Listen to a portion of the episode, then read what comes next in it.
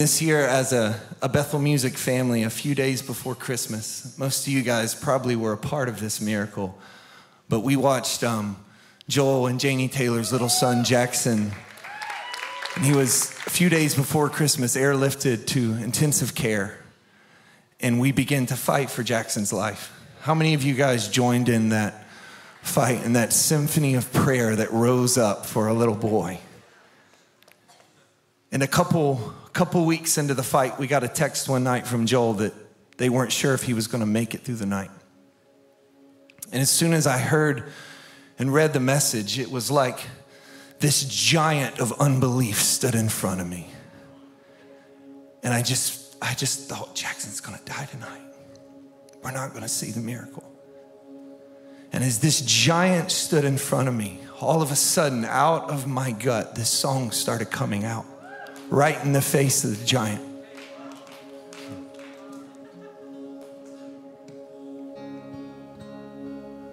I raise a hallelujah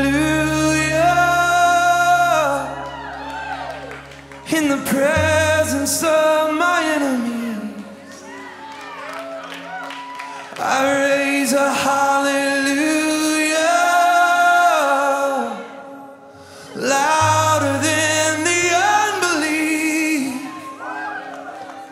And as that giant was looking at us, I knew he was going to regret the day he ever pointed his sword at Jackson. Just as Goliath pointed his sword at David, the sword Goliath pointed at David became the sword the little boy picked up and took the giant's head off with. And as we watched this miracle happen in Jackson's body, it was like this giant of unbelief was falling. And our community just began to sing this song. It was just one note in the symphony of prayer rising for his life. So I want to teach it to you this morning. Let's sing.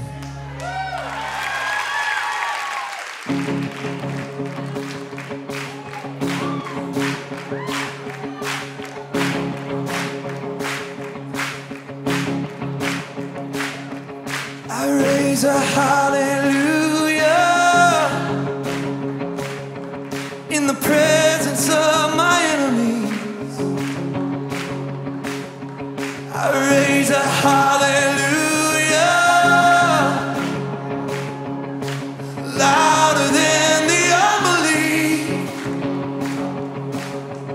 I raise a hallelujah.